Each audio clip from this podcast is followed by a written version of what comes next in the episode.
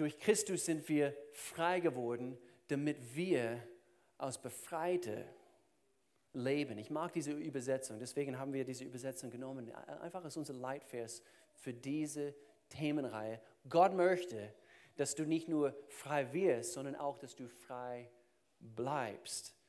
Und vor allem in unseren Beziehungen. Wir haben immer noch sehr, sehr viel in unseren Beziehungen, nachdem wir zu Jesus Christus kommen und wir lernen ihn kennen. Wow, und wer das noch kennt, einfach dieses Gefühl, wow, Jesus liebt mich. Er hat ein persönliches Interesse. Gott hat ein Interesse an mein Leben. Er ist nicht der Gott der All und, und, und Gott des Universums und er ist weit, weit weg, sondern er hat ein persönliches Interesse an meinem Leben und ich werde geliebt von Gott selbst. Und das ist schon mal etwas. Aber dann, er führt uns und lenkt uns gemäß seiner Prinzipien, damit es auch in unsere Beziehungen und in, in unserem Leben für uns, damit es besser und besser und besser läuft. Das ist seine Absicht für dein Leben, für mein Leben. Und so, äh, ich erzähle hier eine kurze Geschichte von meinem Leben. Als ich vier, 14 Jahre alt war und ich mit meiner Familie, wir müssten mit 14, also äh, als ich 14 Jahre alt war, wir müssten anfangen, zu einer Familienseelsorge zu gehen. Jede Woche für eine Stunde äh, diese Familie Seelsorge haben wir besucht und aus ganz bestimmten Gründen. Und ich erzähle euch, warum. Schon lange bevor ich eigentlich auf die Welt kam, war meine Familie wie vorprogrammiert zu versagen, wie vorprogrammiert heftige Probleme zu erleben. Denn beide meine Eltern, beide meine Eltern, sie haben mit gewissen Sachen aus ihrer eigenen Kindheit zu kämpfen gehabt. Ich denke, wir können, wir können mich komplett aus dem Monitor nehmen. Ich, ich, okay. Und äh, meine Eltern haben mit gewissen Sachen aus ihrer eigenen Kindheit zu kämpfen gehabt. Meine Mama, sie suchte krampfhaft nach Annahme, nach Liebe, nach Bestätigung, die sie nie, äh, eigentlich, da war eine krasse äh, Bruch quasi in ihrer Beziehung mit ihrem eigenen Papa. Und sie hat noch nie so richtig die Liebe von ihrem eigenen Papa gespürt. Und das, und das ging dann weiter, bis, äh, eben bis sie ihre eigenen Kinder hatte bis wir auf die Welt gekommen sind. Mein eigener Papa, im Gegenteil, er hat nicht mal einen Papa gehabt. Er ist groß geworden und als er noch vier Jahre alt war, er war ein Einzelkind, keine Geschwister, seine, äh, seine Papa starb, als er noch vier Jahre alt war. Und, und so er ist quasi alleine mit seiner, mit seiner Mama groß geworden und seine Tante. Und äh, weil die Mama musste natürlich, weil der Papa war tot, sie musste immer schaffen. Und so die Mama und die Tante, sie haben quasi jongliert, dass sie auf ihn aufpassen. Und so er ist so aufgewachsen und dann mit 19, als er auf die Uni war, ist seine Mama gestorben. Und, und so mein Papa wusste nicht so richtig, wie er, weil er keine Geschwister hatte, er hatte auch keine Papa, es war, als ob in seinen Beziehungen und in seine eigenen Gefühle, er hat nie so richtig gelernt. Er war wie ein geschlossenes Buch. Sagt man das auf Deutsch? Eben, eine, eben du, hast, du hast nie so richtig von ihm gespürt, er konnte überhaupt über seine, über seine eigene Person, über seine eigenen Gefühle sprechen. Und so, es war ganz schwierig. Und so, eins wusste er, mein Papa. Er wusste, wie er hart arbeitet. Und so, er hat, er war sehr fleißig, er war im Militär, ein Offizier im Militär, als ich klein war. Und, und so, weil er so fleißig war, hart gearbeitet war, es wurde eigentlich fast so ein Sucht, dass er sich in seiner Arbeit versteckt hat. Und dann meine Mama, sie war schwer depressiv, sie musste sogar Tabletten schlucken, also für Depression und so weiter. Es war, diese Kombination war ein Rezept, das ist katastrophal äh, weitergeht in unserer Familie. Und so natürlich Jahr für Jahr in meiner Kindheit suchte ich die Annahme, suchte ich das, was ich, was jeder Junge natürlich von seinen Eltern sucht. Ich habe nur eine Schwester. Meine Schwester, sie, sie hat sie ist damit klargekommen, indem sie im frühen Alter, eigentlich schon mit 13, 14, 15, hat sie angefangen, Alkohol zu trinken Und ich kann mich noch daran, daran erinnern, sie hat immer wieder Wodkaflaschen mit 15 in ihre, äh, in ihre Kleiderschrank versteckt und, und hat Wodka getrunken, bevor sie überhaupt in die Schule gegangen ist, morgens. Und, äh, und manchmal eben leicht betrunken, sie musste nach Hause geschickt werden. Und ich kann mich auch noch daran erinnern, wo ein paar Mal abends eben kam sie nach Hause mit 15, mit 16, schwer betrunken, konnte nicht mehr laufen. Und eben, es war ein Sucht.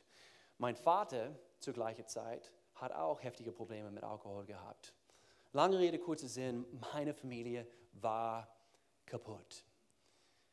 Und ganz bestimmt, also einige hier, ihr könnt eure Geschichte erzählen. Wir müssten zu dieser Familie Seelsorge gehen, als ich 14 Jahre alt war. Und wir müssen einige Probleme quasi durcharbeiten, durchsprechen. Und äh, die Standardmodus für meinen Papa war es, eben, er versteckt sich in seiner Arbeit. Standardmodus für meine Mama war, sie, äh, sie würde die Zimmertür zumachen und ich, ich kann mich immer noch daran erinnern, eine, zwei, zwei Stunden lang würde sie nur heulen in, in, in ihr Schlafzimmer.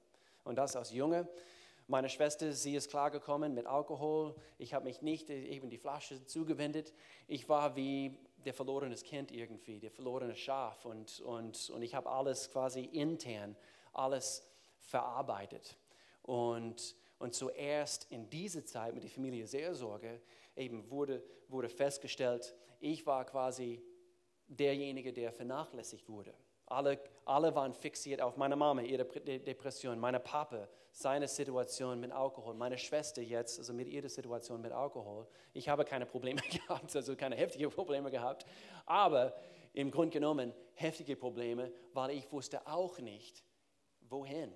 Meine Mama hat sich immer an mir gewendet, weil mein Papa war immer abseits, er war immer ständig am Schafen und so weiter. Und so meine Mama hat sich immer zu mir gewendet um ihre Gefühle zum Ausdruck zu bringen. Und, und sie hat erzählt in Bezug auf meine Papa und einfach so ungesund, so ungesund, eben was sie für meine Papa gebraucht hat. Und, und sie wurde mit mir weinen und, und so weiter. Einfach keine gute Situation. Und doch, meine Eltern waren weise genug, Gott sei Dank. Mit 14 haben sie die Entscheidung getroffen. Sie haben quasi ähm, die Initiative selbst ergriffen wir werden was unternehmen. Familie Seelsorge und dann gleichzeitig, wir waren in einer guten Gemeinde, Gott sei Dank. Und so Familie Seelsorge und gleichzeitig eine Gottseelsorge. Wir haben das kombiniert geschafft, durchzukommen. Heute du würdest meine Familie nicht mehr erkennen. Gott hat so viel geheilt und so viel wiederhergestellt, wie nur er das tun kann. Und, und ich möchte einfach hier kurz einflechten, einfach diese Gedanken, weil jeder hier hat mit solchen Situationen aus seiner oder ihrer Vergangenheit zu kämpfen. Stimmt's? Jeder einzelne von uns. Sei es heftige Dinge oder einfach Dinge, die gelaufen sind und, und du musst klarkommen. Aber ich habe erlebt und als Pastor jetzt für annähernd 20 Jahre, wir haben immer wieder, immer wieder beobachtet, dass, dass auf fast keine andere Ebene ist es so deutlich zu erkennen, dass Gott allmächtig in unserem Leben wirkt, als auf dieser Ebene, nämlich in, in unsere Beziehungen, in unsere Familien, wo wir deutlich beobachten konnten über den Jahren, wie Gott diese Familie, ich könnte jetzt Namen nennen, also ich, ich, ich weiß jetzt also spontan von Familien äh, bei uns in, in dieser Gemeinde, die, die über den Jahren einfach Heilung für die Familie in den Beziehungen in Anspruch genommen haben. Und sie haben Gottes Prinzipien auch angewendet. Und diese Dinge werden wir heute anschauen. So deswegen, ähm, Melanie und ich, wir, wir tun das gern. Äh, ich muss hier kurz einflechten, meine Frau ist ein Schlingel. Okay, sie ist ein richtiger Schlingel. Sie müsst aufpassen. So zwischendurch, sie wird vielleicht ein paar Kommentare bringen und, äh, und, und so ist es immer eine tolle Kombination, wenn wir hier vorne sitzen. Was sagst du dazu? Jetzt musst du das Mikrofon anmachen. Gar nicht. Okay. Aber ich möchte gerne kurz drei Dinge hier auflisten, warum Menschen äh, nicht wirklich frei werden. Hier geht es um Leben in Freiheit und jetzt in Bezug auf unsere Beziehungen. Warum Menschen nicht wirklich frei werden. Äh, wir haben beobachten können über den Jahren, natürlich, wo ich vorhin erzählt habe, dass, dass so viele Familien, so viele Menschen, sie sind frei geworden und doch eine Tragödie, was wir auch manchmal beobachten, ist nicht nur ein Jahr, sondern manchmal fünf Jahre, zehn Jahre, ein paar Jahrzehnte kämpfen Menschen immer noch mit dieselben Dingen. Und das sollte nicht sein. Und das sage ich nicht irgendwie richtend hier in diesem Augenblick, aber Gott kann innerhalb einen Augenblick, manchmal es dauert, es braucht einen Prozess, manchmal über ein paar Jahre. Okay? Nur, dass, dass wir nicht frustriert werden. Aber manchmal es braucht ein bisschen. Aber dass wir wirklich lernen, anhand von die, ein paar Prinzipien, die wir heute anwenden bezüglich unserer Beziehungen, entweder Menschen werden nicht frei, weil sie, sie wissen nicht wie. Wir haben, sie wissen nicht wie. Und deswegen gibt es Gemeinde, deswegen gibt es Lehre, die wir zum Beispiel heute bringen. Wir wollen erkennen, was sind Gottes Prinzipien. Ich möchte wissen, wie. Wie kann ich frei werden? Oder sie haben Gottes Prinzipien erkannt, aber sie haben sie nicht angewendet. Und hier ist das Wort, was ich immer wieder bringe. Es ist kein angenehmes Wort, aber das Wort ist Disziplin. Wir müssen diszipliniert sein. Gottes Antworten, seine Prinzipien zu erkennen, zu uns zu nehmen und auch dementsprechend anzuwenden. Sonst, wir haben die Werkzeuge quasi in der Werkzeugkasten, aber wir, wir, wir müssen sie auch anwenden. Oder drittens, sie haben diese Prinzipien angewendet und doch nach einer gewissen Zeit, und weil es auch einen Feind gibt, genauso gut wie es einen Gott gibt, es gibt auch, wir lesen ganz, ganz, ganz klar in Gottes Wort davon, es gibt auch einen Feind. Die Bibel nennt ihn der Feind deiner Seele, der Feind unserer Seele. Und, und, und er kommt immer wieder, kommt immer wieder. Sein, seine Absicht ist es, mit uns Menschen zu töten, zu stehlen, kaputt zu machen, Beziehungen kaputt zu machen. Und so, wir haben Gottes Prinzipien angewendet, aber mit der Zeit, weil der Feind tobt, wir werden müde. Und deshalb, ich flechte immer gerne diese Gedanken ein, deswegen brauchen wir Gemeinde. Deswegen müssen wir zusammenkommen. Deswegen, wie Paulus gesagt hat, verachte nicht, versäume nicht, dass ihr zusammenkommt. Deswegen ist es so wichtig. Es ist nicht nur traditionell, wie auch immer, nee, es ist biblisch. Wir müssen, wir müssen zusammenkommen. Psalmgebiet 119, Vers, Vers 45, hier steht, du gewährst mir, David schreibt hier, du gewährst mir großen Freiraum für mein Leben. In das neue Leben Übersetzung, ich habe viel freien Raum zu leben. Warum? Weil ich deine Ordnungen beständig erforsche. Und das ist die Schlüssel. Jeder will Freiheit und äh, ja, Freiheit in Gott erleben, aber David war auch diszipliniert, seine Ordnungen zu erforschen, zu wirklich erkennen, Gott, was muss ich hier anwenden? Und so, ich möchte am Anfang dieser Serie, dass wir alle kurz innehalten, Entschuldigung, jetzt am Ende von dieser Serie, dass wir kurz innehalten, dass wir, dass wir wirklich ähm, vielleicht uns die Frage stellen, wenn ich wirklich in jedem Bereich meines Lebens frei sein würde, wie würde mein Leben aussehen? Überleg mal. Wie würde dein Leben aussehen, wenn du in jedem Bereich deines Lebens, und ich möchte gern, dass, dass Melanie hier äh, diesen ersten Punkt bringt, jetzt, jetzt ganz spezifisch heute, es, es, es handelt sich um unsere Beziehungen. Freiheit bei Gott zu erlangen in unserer Beziehung. Ich möchte gerne, dass sie, dass sie diese, diesen ersten Punkt bringt und ich weiß, was kommt und ich weiß, also, wie viel Weisheit in diese, in diese Basic, Basic Prinzipien stecken. Amen. Bitte schön. Um, Will, du hast es vorhin gesagt und ich glaube, das können wir nicht genug betonen. Frei zu werden, frei zu bleiben, es nimmt Arbeit. Wir müssen ständig daran arbeiten, überhaupt frei zu werden und frei zu bleiben. Auch wenn wir endlich spüren, wir sind frei, aber dass wir das auch behalten können. Und hier ist einfach ein, ein Weg und wie Will sagt, es ist basic, aber die Selbstsucht im Vergleich zu Selbstlosigkeit. Und ihr wisst, am Anfang von einer Beziehung, am Anfang von einer Ehe, ist es so einfach, einander zu dienen, lieb zu sein. Oh ja, bitte nimm das größere Stück Schokoladekuchen, das stört mich gar nicht. Und nach einer Weile, was, du hast schon wieder das größere Stück Schokoladekuchen genommen, was soll denn das? Dinge verändern sich. Wir verachten einander mehr. Wir unterstützen einander nicht mehr so sehr. Wir nehmen einander als selbstverständlich an. Wir arbeiten nicht mehr so hart dran, dass es unsere Freunde, unsere Ehepartner, dass es denen gut geht, dass die Freude haben. Weil wir können das Leben von unseren Ehepartner richtig schwer machen, oder? Und am Anfang, wir wollen schauen, dass es denen gut geht und wir arbeiten hart daran, dass die glücklich sind. Und nach einer Weile, wir arbeiten nicht mehr so hart daran, dass es denen, dass es denen, gut, dass es denen gut geht. Ähm, wir strengen uns nicht mehr so, so sehr an, Wege zu finden, einander zu gefallen oder, oder einander zu dienen. Wir hören nicht mehr so gut zu. Ihre Nöte, seine Nöte, die Verletzungen oder, oder, oder Verlangen, Verlangen voneinander. Oder sogar die langweilige Geschichte, die er immer erzählt. Wir Frauen erzählen nie langweilige Geschichten, es sind nur die Männer, die langweilige Geschichten. Oder, ich weiß es doch ein bisschen mehr um, umgekehrt. Anyways, um, ähm, wir werden mehr selbstsüchtig statt selbstlos. Und wir müssen hart daran arbeiten, dass das in unserer Ehe und in unseren Freundschaften, dass das nicht passiert.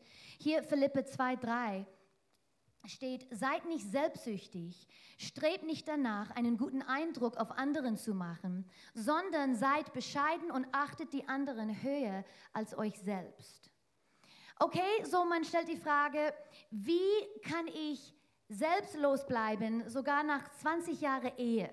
Wir sind jetzt 20 Jahre verheiratet. Das sind einige hier, die noch länger verheiratet sind. Aber wie bleibe ich selbstlos in einer Beziehung nach so vielen Jahren? Und das erste und wichtigste Punkt ist, ist, wir müssen zu Jesus schauen. Selbstlosigkeit muss damit anfangen, dass wir uns auf Jesus richten, weil er ist unser Beispiel. Er ist der Beispiel selbst von Selbstlosigkeit. Wir müssen uns daran erinnern, dass die Liebe Gottes, es hat ihn seinen Sohn gekostet. Gott hat, war nicht nur bereit, aber hat alles gegeben. Diese Selbstlosigkeit. So er kann, er kann uns beibringen, wie wir selbstlos sein können und wie wir selbstlos bleiben können. Egal wie schlecht die Beziehung jetzt gerade ist, in dem du steckst. Er kann uns zeigen, wie wir das in Ordnung bringen können. Und er wird mit uns anfangen, nicht mit deinem Partner, aber er wird mit dich anfangen. Wie, wie oft hat Jesus sich ungeliebt gefühlt und hat trotzdem geliebt und gedient? Und auch in die Zeiten, wo deine Ehepartner oder deine Freunde, die benehmen sich wie ein Kuh und du denkst, die sind so selbstsüchtig, soll ich mich trotzdem selbstlos verhalten? Jesus hat nicht darauf gewartet, bis wir netter geworden sind oder rücks, rücks, rücks, rück, oh mein Gott, rücksichtsvoller. Das ist ein schwieriges Wort. Sag's mit mir. Rücksichtsvoller. Wenn du nicht Deutsche bist, das ist ein sehr schwieriges Wort. Ähm, Jesus hat nicht darauf gewartet, bis wir rücksichtsvoller geworden sind, bevor er gestorben ist. Er hat es getan, wo wir noch gefühllos waren, wo wir selbstsüchtig waren ging er auf dem Kreuz für, für dich, für uns. Und so hier ganz schnell sechs praktische Wege, wie wir selbstlos bleiben können. Und es gibt noch viel mehr, aber hier sind einfach sechs, sechs davon. Und das erste ist, setze die Nöte von deinen Ehepartner, deiner Partnerin, Freunde auf erste Stelle. Und das ist nicht immer leicht. Aber verlasse deine Komfortzone und erschaffe Erinnerungen mit deiner Ehefrau, mit deinem Ehemann und tu Dinge, die vielleicht du nicht so gerne unternimmst, aber du weißt, dass deine Frau, sie liebt das oder dein Mann liebt es oder deine, deine gute Freund oder Freundin, sie liebt das. Und sei selbstlos und tu etwas, was sie liebt. Und während du diese Aktivität, was sie unternimmt, keine Ahnung, Bowling oder Federball oder Auto, Rennfahren zuschauen, Pferd fahren. Pferd? Fährt man ein Pferd? Nein. man reitet ein Pferd. Egal was. Das, fo fokussiere dich nicht auf das, was ihr gerade tut, weil es macht dir sowieso keinen Spaß, aber fokussiere dich auf die Beziehung, der gerade da richtig auf... Wenn der eine das machen möchte. Du meinst, wenn der eine das gerne macht und, Ja, und der und andere du das nicht. Und du bist selbstlos und sagst, hey Schatz, Mhm. zum Beispiel, ich würde gern... Genau, weil wenn ihr es beide nicht gerne macht, dann macht es Ja, ja, ich versuche ja ein Beispiel zu geben. Okay. Das, aber eigentlich, wir machen es schon, weißt du, ist, Gott sei Dank, wir machen sehr viel gern zusammen, das ist so gut. Aber wenn ich zum Beispiel gern fliegen möchte, also mit, mit dem Flugzeug, und du, das würdest du hassen, dann du würdest sagen, Schatz, ich tue es für dich. Und dann während wir am Fliegen sind, dann fokussierst du dich nicht, wie viel Angst du hast, kleines Baby, während wir fliegen, aber du würdest denken, oh, die Beziehung jetzt mit meiner Frau wird enger, Das ist ein lustiges Beispiel. ja, das ist ein sehr gutes Beispiel. So, ihr wisst, was ich meine, okay?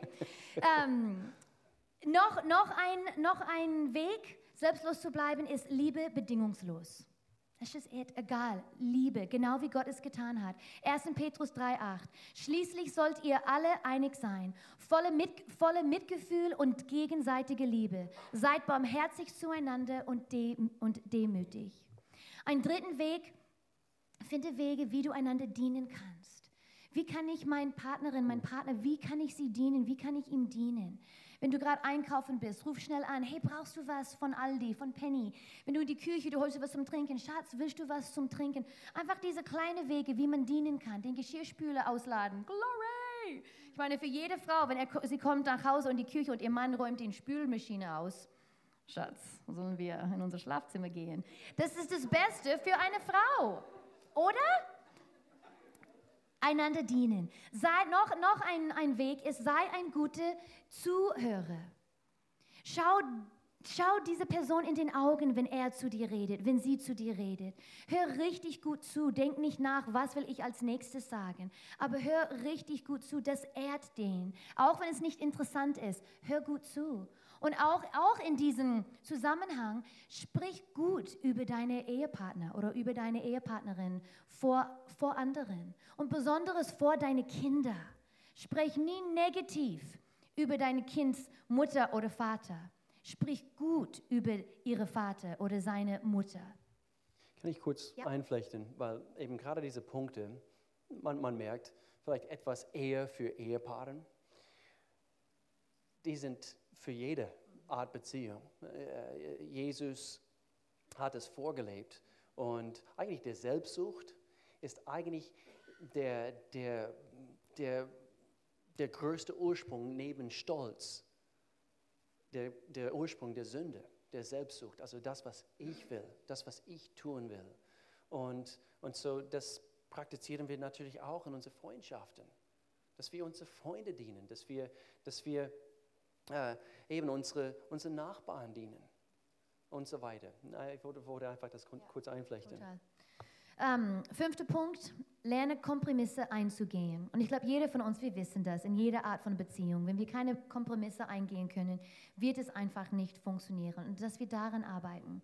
Und der sechste Punkt ist sehr einfach, bete für Kraft und Hilfe von Gott. Weil wenn wir danach fragen, er wird uns, hilf er wird uns helfen. Selbstlos zu sein, baut eine Umgebung von Sicherheit und Liebe auf. Ähm, Clem Boyd, er ist von Focus on the Family, er hat mal gesagt, Selbstlosigkeit ist keine Ehestrategie, sondern eine Veränderung im Herzen durch Christus. Jesus lebte Selbstlosigkeit von seiner Geburt bis Golgatha vor. Selbstlos zu sein bedeutet, sich mit ihm zu identifizieren. Es geht darum, deine Ehepartner oder Freunde so sehr zu schätzen, dass sein ihr Wohl dein Ziel ist. Ja, that's good. Hm. In meiner Familie, meine Zeugnis, was ich gerade erzählt habe, der Selbstsucht war so stark am Spiel. Meine Mama, sie wollte das, was sie so sehr gesucht hat. Und in dem Augenblick, wo wir, wo, wo unsere Augen, wo wir unsere Augen erheben und wir schauen weg von uns selbst, deswegen eigentlich die, die, die Menschen, die, äh, die, die sehr verletzt sind anhand von Sachen aus ihrer, äh, aus ihrer Kindheit, sie können sich in sich versch- verschließen und doch, sie meinen, es ist ein Schutzmechanismus und, und doch gleichzeitig, man, man merkt es nicht selber, ist eigentlich ein selbstsüchtiger Schritt, den sie machen. Weil in dem Augenblick, sie wollen, dass alle auf sie gucken eigentlich. Und schau mal, wie, wie schlecht es mir geht. Und, und schau mal, wie, wie, wie, wie schlecht es mir gegangen ist in meiner Vergangenheit und, und so weiter. Wir müssen davon befreit werden. Ähm, wir werden jetzt ein, ein Videoclip anschauen von einer lieben Ehepaar, die wir schon seit eigentlich ein paar Jahren kennen. Gute Freunde von uns jetzt mittlerweile. Und anhand von diesem Videoclip jetzt, ihr werdet sehen, ihr werdet sofort äh, erkennen, also sie öffnen sich und, und erzählen ihre Geschichte, was gelaufen ist in ihrer Beziehung. Hier geht es wieder um eine, um eine eheliche Beziehung. Aber dass wir ein paar Dinge hier abgucken und wir werden auch erkennen und ganz am Ende, wie, wie Gott so magnifik, ja, oh meine Güte, magnifik, äh, so großartig, in, äh, keine Ahnung, wo das hergekommen ist. Vielleicht also, weil eben eine halb französische Dame hier auf der ersten Reihe sitzt, wie auch immer. Äh, wie, wie großartig Gott in ihrer Beziehung gewirkt hat. Amen. Bitteschön.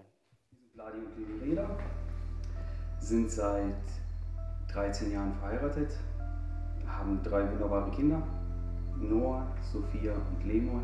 Wir sind aufgewachsen beide in einem christlichen Elternhaus, haben recht früh geheiratet. Eigentlich lief alles ganz gut. War recht, recht positiv. Wir waren, wir waren, wie gesagt, in der Gemeinde von klein auf. Wir waren integriert in der Gemeinde. Ähm, bis irgendwann mal, ich sage jetzt mal, ein Umbruch kam.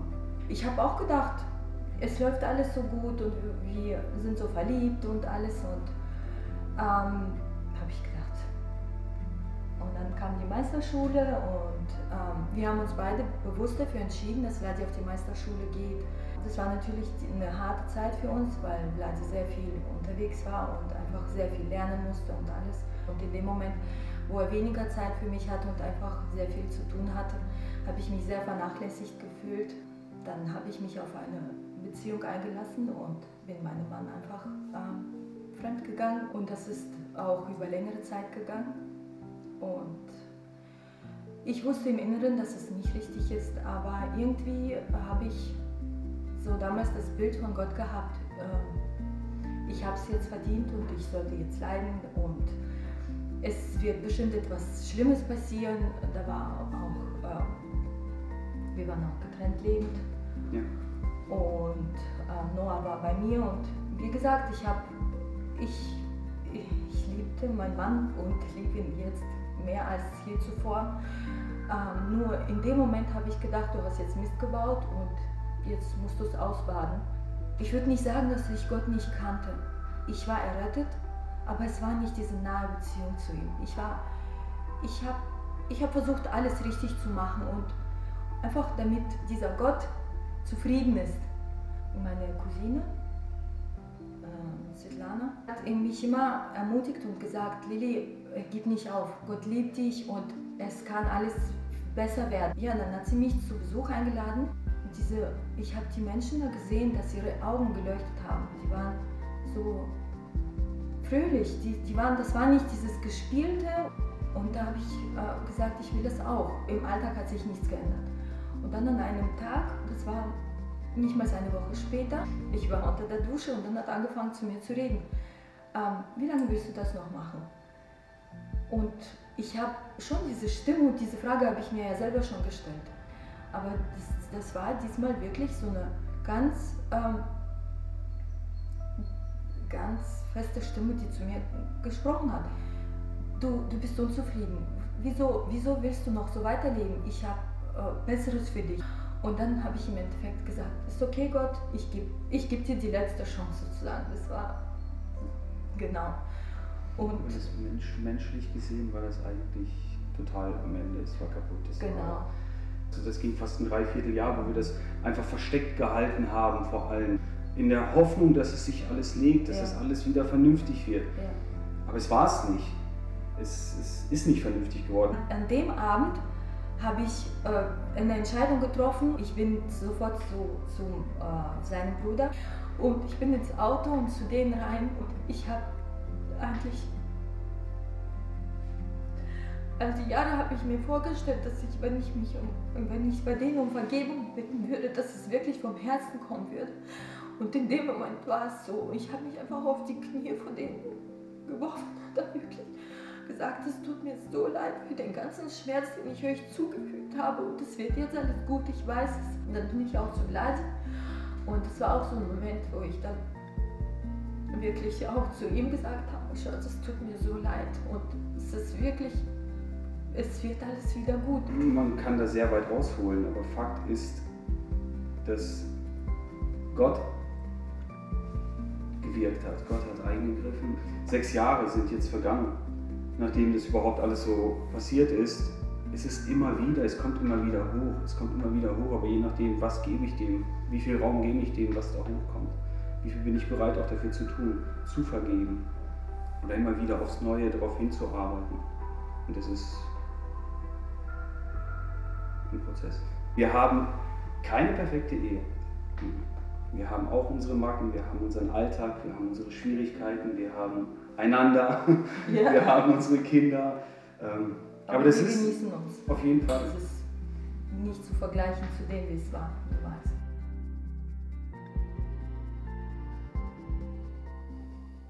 Das ist großartig, gell? Amen. Wir haben es sehr geschätzt, dass Sie quasi Ihren Herzen hier bloßgestellt haben oder offenbart haben und, und äh, sind dankbar für solche Menschen über den Jahren, die bereit sind, anhand von ihrer eigenen persönlichen Geschichte und Verletzungen und, und äh, heftige Dinge, dass sie bereit sind, Zeugnis zu bringen, was Gott in ihrer Situation gewirkt hat. Und hier sitzen bestimmt welche, die, äh, die auch genauso was oder etwas Ähnliches oder äh, äh, etwas genauso heftig erlebt haben. Und Gott kann auch in deiner Situation auch das tun, was er in dieser Situation getan hat, wenn wir es ihm erlauben. Ein Bereich, der so oft leidet in unseren Beziehungen, äh, wirklich beeinträchtigen kann oder unser Leben plagen kann, in Bezug auf unsere Beziehung, ist tatsächlich in unserer Sexualität. So, ich werde hier kurz das Thema auch hier anschneiden. Es hat unmittelbar mit unseren Beziehungen zu tun, unsere Sexualität und, und anhand von Beziehungen und wie wir in diese Beziehungen über den Jahren behandelt wurden, sogar in unserer Kindheit, einfach unsere Perspektive, äh, unser Blick bezüglich unserer Sexualität, es beeinflusst die Gesundheit unserer Sichtweise, die Gesundheit unserer Sexualität. Und viele sitzen hier heute Morgen und, und es kann sehr gut sein, Du hast Sachen erlebt. Du bist verletzt worden. Vielleicht, vielleicht hast du Dinge gesehen, du hättest nicht sehen sollen. Vielleicht sind dir Dinge angetan worden, die hättest du nicht erleben sollen. Vielleicht hast du selber Dinge getan, die hättest du nicht tun sollen. Aber Gott ist hier und er redet, glaube ich, zu uns und, und er möchte, dass wir frei werden, auch in unserer Sexualität. Frei zu werden in unserer Sexualität ist es äh, manchmal vielleicht eine komplexe Sache. Und doch, ich bin fest davon überzeugt, Gott ist genial genug, er ist weise genug, er weiß haargenau, wie er uns dort abnehmen kann, wo wir sind. Und er kann uns auf einen richtigen, gesunden Weg wieder hinbringen. Und äh, vielleicht äh, ist, ist etwas, womit du jetzt konfrontiert bist in deiner Sexualität, zurückzuführen äh, auf eine bestimmte Beziehung in deiner Vergangenheit.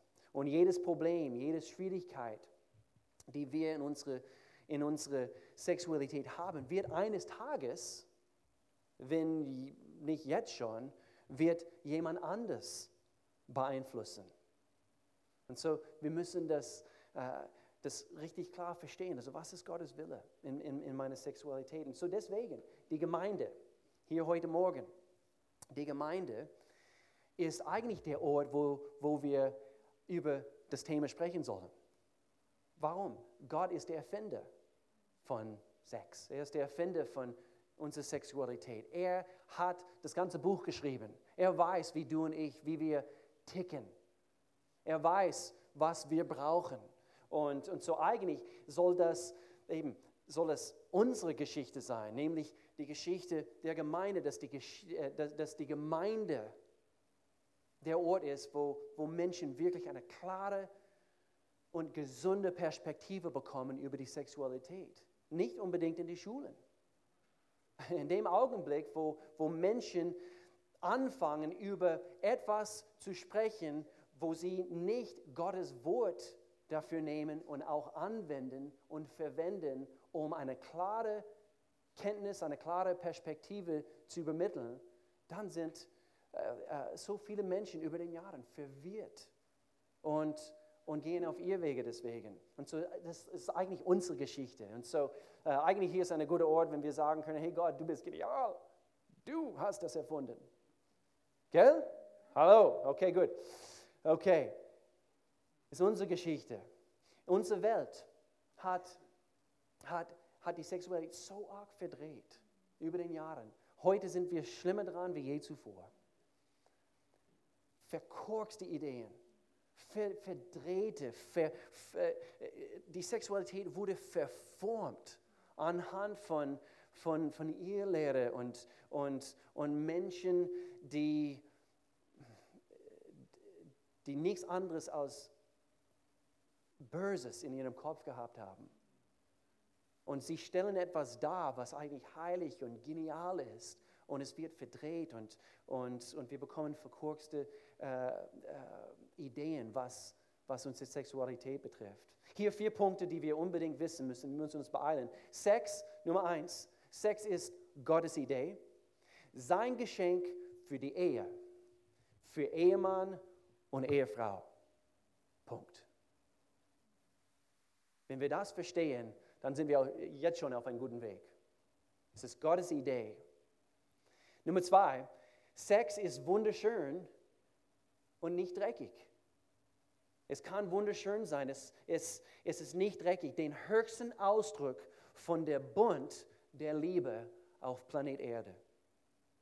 Nummer drei, Sex ohne irgendwelche Grenzen ist schädlich. Als Einzelne und auch als Familie. Und dann viertens, merkt euch diesen Punkt, dein Maßstab, was Schönheit betrifft, sollte unbedingt deine Frau oder dein Mann sein und nicht irgendwelche pornografische Bilder.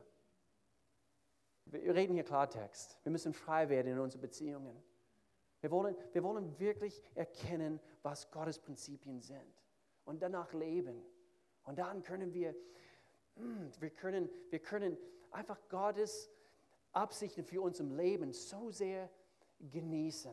Und wir leben in Freiheit. Sex war von Gott konzipiert, um uns mit jemand anderen in Einheit zu verbinden. Nicht nur, und hier ist ein wichtiger Punkt, nicht nur physisch. Es geht viel tiefer, nämlich auch auf der Ebene der Seele und Geist. Wir sind sowieso aus Menschen, wir sind dreiteilig. Körper, Seele und Geist. Und in dem Augenblick ist eine, ist eine, ist eine geistliche Verbindung, was stattfindet, eine seelische Verbindung, der stattfindet. Und, und doch manche Menschen, sie sagen, aber ich entscheide mich. Es wird nur auf die körperliche Ebene bleiben. Gott nicht. Im Süd, Südbaden-Sprache. Es geht nicht. Egal, was du dir vornimmst, oder welche Lüge du glaubst. Du wirst eins mit dieser Person. Und es geschieht eine seelische Vereinigung in dem Augenblick. Deswegen ein One-Night-Stand, es wird Narben geben. Punkt. Das wird es geben. 1. Korinther Kapitel 6, Vers 16, ein sehr krasser Vers hier, aber er sagt hier, oder wisst ihr nicht, dass ein Mann, der mit einer Prostituierten verkehrt, mit ihr eins wird? Paulus versucht hier Klarheit zu schaffen. Denn in der Schrift heißt es, die beiden werden zu einer Einheit. Ich habe gestern eine Hochzeit gemacht, eine Trauung gemacht. Und, und wir haben eben über diese Bund der Ehe und, und, und auch was natürlich äh, in dem Augenblick geschieht, nachdem zwei zusammenkommen, sie werden auch natürlich in der Bund der Ehe geschlossen, verschlossen, wie auch immer. Und, und was geschieht danach? natürlich, sexueller Verkehr und so weiter. Und doch, es bindet nicht nur, es verbindet nicht nur auf der physischen Ebene. Sehr oft sind wir frustriert, wir sind verwirrt, wir tun Dinge, die wir, die wir wissen falsch sind. Und über den Jahren, vielleicht hast du immer wieder, immer wieder in deiner Sexualität Dinge getan, Dinge angeguckt und hinterher du weißt, dass du weißt, das, hättest, das hätte ich nicht tun sollen. Wir missachten Gottes Pläne, seine Anweisungen und werden dadurch verletzt. Paulus, er spricht es hier an. Römerbrief Kapitel 7, Verse 15 und 18. Und er sagt hier, ich verstehe selbst nicht, warum ich so handle, wie ich handle. Denn ich tue nicht das, was ich tun will. Im Gegenteil, ich tue das, was ich verabscheue. Obwohl es mir nicht am Wollen fehlt, bringe ich es nicht zustande, das Richtige zu tun. So hier zwei Punkte. Wie werde ich frei in meiner Sexualität? Nummer eins, wende dich Gott zu. Wende dich Gott zu. Kommt es? Ich habe einen steifen, steifen Genick, vielleicht habt ihr gemerkt. Wir sitzen vollkommen falsch, also ich hätte eigentlich auf der Seite sitzen sollen. Wir, wir, wenden, wir wenden uns Gott zu und wir tun Buße.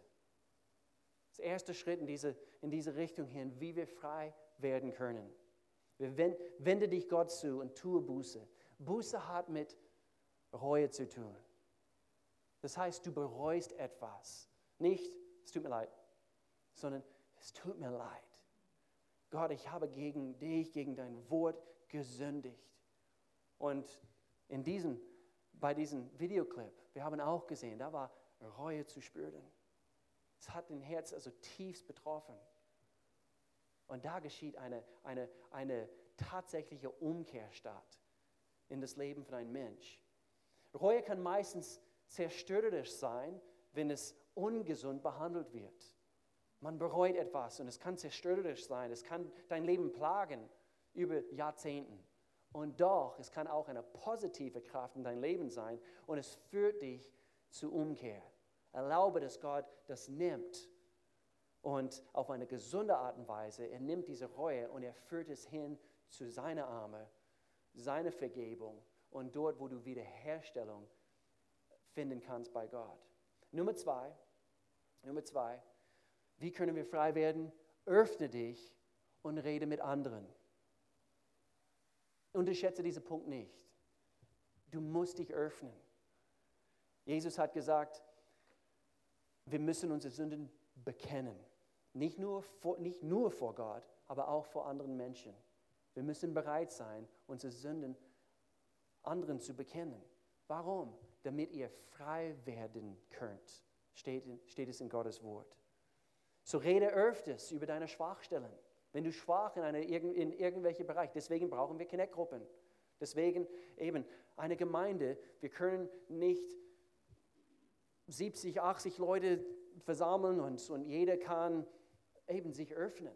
Das geht nicht. Deswegen, wir brauchen Kleingruppen, wir brauchen Connect-Gruppen. Da ist irgendwas dran. In diesem Kreis, Vertrauen ist vorhanden. Und wir, wir sind gleichgesinnt und, und wir reden über, über gewisse Dinge. Nicht nur über unsere Probleme. Wir wollen darüber äh, davon frei werden, damit wir, damit wir hingehen können und anderen helfen können. Es sollte nicht Jahr für Jahr für Jahr immer einen Klatschkreis geben, wo wir nur über unsere Probleme reden. Sex kann einfach nicht die globale, dieser wichtige Punkt will ich noch, noch einflechten. Sex ist großartig, okay, aber es, es kann einfach nicht die, die globale Bedürfnis der menschlichen Seele befriedigen. Diese Bedürfnis nach Annahme, diese Bedürfnis nach Erfüllung. Denn das finden wir nur in Jesus Christus. Der Sex kann auch für manche Menschen zu einer Sucht werden. Aber am Ende, genau wie Alkohol oder genau wie alle anderen Laster und, und so weiter, es kann das nicht geben und das nicht erfüllen, was Jesus erfüllen kann. Und das ist eine gute Überleitung in diesen letzten Punkt. Gut gemacht, Will. Das ist keine einfache Thema, darüber zu sprechen. Ich habe ihm zu Hause gesagt, du darfst diesen Punkt nehmen. Ich nehme, das, die anderen Punkte. Um, ähm, so, noch, noch ein anderer Weg, wie wir einfach frei werden können in unsere Beziehungen. Und ich glaube, das ist eins, ich will jetzt hier am Anfang zu den Verheirateten reden und dann spreche ich zu die, die noch Single sind oder sind wieder Single. Ähm, ist, ich weiß nicht, warum wir das erwarten oder erhoffen, dass dass wir machen uns abhängig davon oder wir erwarten, dass unsere Ehepartner oder Ehepartnerin all unsere Nöte befriedigen werden. Dass die alles, was wir brauchen, all die Ängste, die wir haben, dass die werden das erfüllen. Und das ist nicht richtig, weil nur Gott kann das tun. Und indem, dass wir diese Erwartungen auf unsere Ehepartner setzen, unsere Ehepartner setzen, wir stellen und setzen so viel Druck auf nur, nur Gott. Weil du weißt, ich weiß, ich kann nicht alles für Will sein. Nur, nur Gott kann das für ihn sein. Er kann nicht alles für mich sein, nur Gott kann das sein. Und wenn wir in unserer Ehe, wenn wir das begreifen, das nimmt so viel Druck ab von der Ehe. Weil wenn ich wirklich große Probleme habe, ich gehe zuerst zu Gott. Ich gehe auch noch zu Will, er ist mein bester Freund und ich rede mit ihm. Aber ich gehe erst zu Will, zu Gott. Gott, Will, Gott, Will. ich gehe erst zu Gott. Und ich erlaube, dass er mich hilft. Ich erlaube, dass ich von ihm höre, dass ich Weisheit von Gott bekomme. Und dann kann ich, kann ich immer noch zu Will gehen und sagen, hey, ich kämpfe mit dem, aber ich habe es gespürt, wie Gott zu mir gesprochen hat. Und ich setze nicht diesen Druck auf Will, du musst mir helfen, du musst mir jetzt zeigen, wie ich hier rauskomme. Gott tut das für uns. Und das nimmt so viel Druck von der Ehe raus. Und ich glaube, viele von uns Frauen, ich glaube, wir machen das vielleicht ein bisschen mehr sogar wie die Männer. Und weil wir brauchen Beziehungen, wir brauchen ähm, diese Annahme und so wir, ich glaube, wir, wir ziehen das sehr oft von unseren Ehemännern, wo wir das von Gott ziehen sollen. Und zu erwarten, dass eine Person, dass eine Person dich immer glücklich machen kann, dass er oder sie deine Ängste wegnehmen kann oder dass du dich immer beschützt fühlst wegen diesen einen Person, ist einfach nicht machbar und ist auch nicht richtig. Auch ein großartiger Ehemann ist ein schlechter Gott. Will ist nah dran, ich habe es gerade vorhin gezeigt. Weil ich, Aber auch ein guter Ehemann ist ein schlechter Gott. Und nur Gott selbst kann die tiefe Herznöte erfüllen. Hier steht in Philippe 4, Vers, Vers 19. Haben wir es hier? Und mein Gott wird euch aus seinem großen Reichtum, den wir in, Jesus, den wir in Christus Jesus haben, alles geben, was ihr braucht. Er gibt uns alles, was wir brauchen. Und dann diese Beziehung hier ist schön und kostbar und nicht dieser Druck auf, auf, auf uns. Und jetzt kurz für die, die Single sind, ist für euch, das geht genauso, weil indem, dass wir danach suchen, dass wir eine Ehepartner, Ehepartnerin suchen, diese Erwartungen sind irgendwie in uns. Und es ist gut, bestimmte Erwartungen zu haben. Es ist gut, bestimmte Dinge zu, ich möchte gern, dass mein Ehepartner so ist. Und ich sage immer, hey, du willst ein göttlicher Ehemann, du willst eine göttliche Ehefrau, habe diese Erwartungen. Aber es darf nie mit den Erwartungen sein, dass wenn ich diese Person kennenlerne, wenn ich diese Person finde, er oder sie wird all meine Probleme lösen. Weil dann, wenn du heiratest, bringst du das in die Ehe hinein. Und stattdessen, jetzt Moment, in diese Saison, wo du jetzt bist, wo du Single bist, arbeite an dich.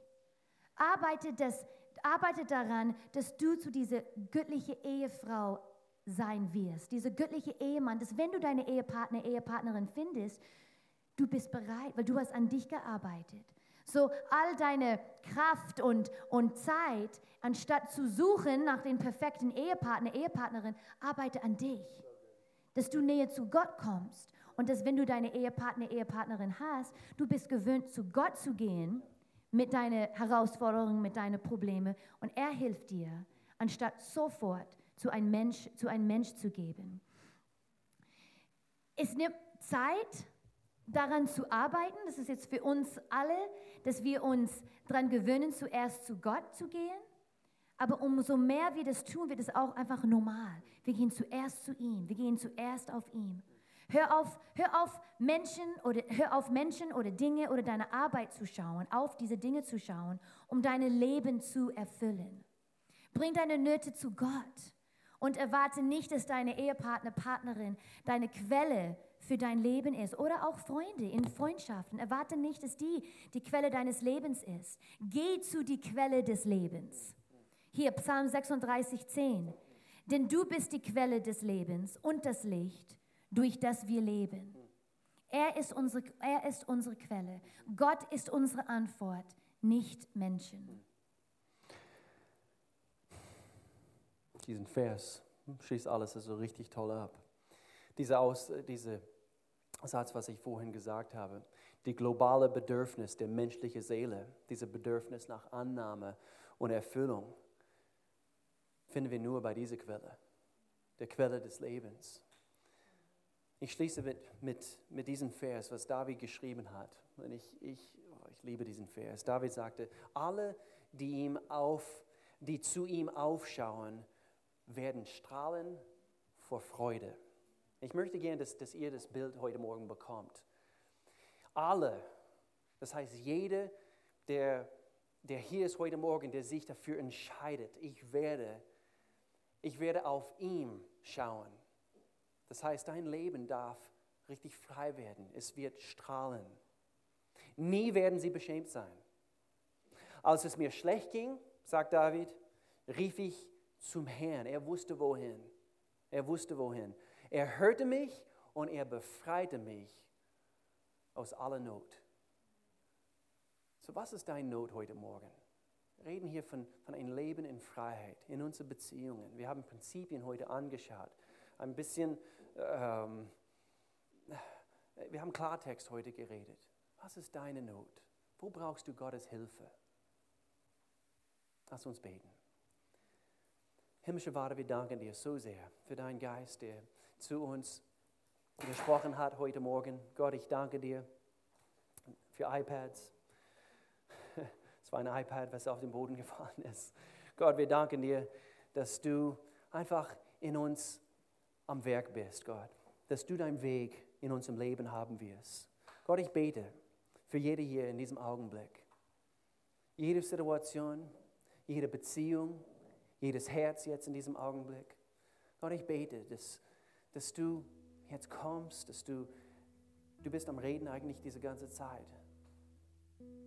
Bestimmt wissen jetzt einfach auf die Stelle manche Menschen hier heute Morgen, was sie, was sie ändern müssen in ihrem Leben. Entscheidungen, die getroffen werden müssen für ihr Leben. Gott, ich danke dir, dass du sie die Kraft auch dazu schenkst wo wir Entscheidungen treffen, da, da, da kommt sofort deine Kraft. Es ist vorhanden in dem Augenblick, denn wir, wie, wie, wie es in dein Wort heißt, ich vermag alles durch Jesus Christus, der mich stark macht. Das heißt, du befähigst uns, du bevollmächtigst uns, das zu tun, was, was wir tun können mit deiner Kraft. Und so Gott, ich, ich danke dir in unseren Beziehungen, dass wir frei werden können, wenn hier welche äh, professionelle Hilfe brauchen. Gott, ich danke dir, du schenkst hier Weisheit, wie meine Familie das gebraucht haben. Wenn es hier darum geht, dass sie einfach mit ihrem Ehepartner, Partnerin sprechen müssen und, und einfach Klartext reden müssen und, und vielleicht Buße zu tun, Vergebung, um Vergebung zu bitten. Wenn es hier zwischen zwei Arbeitskollegen Zoff gibt oder wie auch immer, oder in der Familie, vielleicht zwischen einer Tochter und ihrer Mama oder Sohn und Vater oder wie auch immer, zwischen Geschwistern, Gott, ich danke dir. Menschen bringen Sachen in Ordnung in Jesu Namen, denn wir wollen wirklich in Freiheit leben. Denn du bietest uns ein gewaltiges, ein großartiges Leben an. Wir wollen darin laufen in Jesu Namen.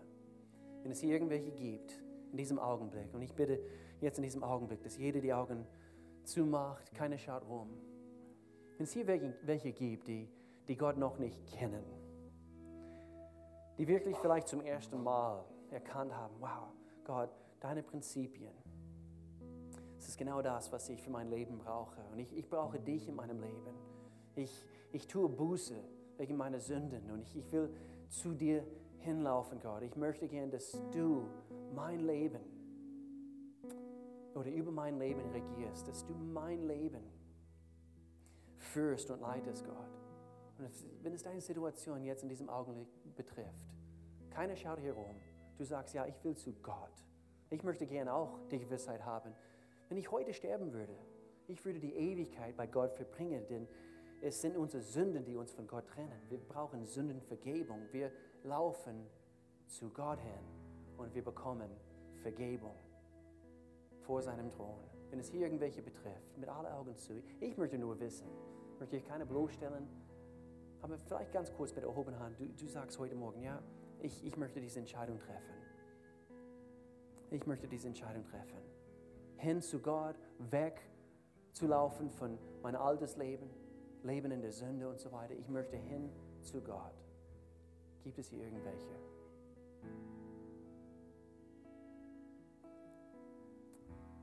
Amen. Gott, ich danke dir für dein Werk in jeder einzelnen von uns.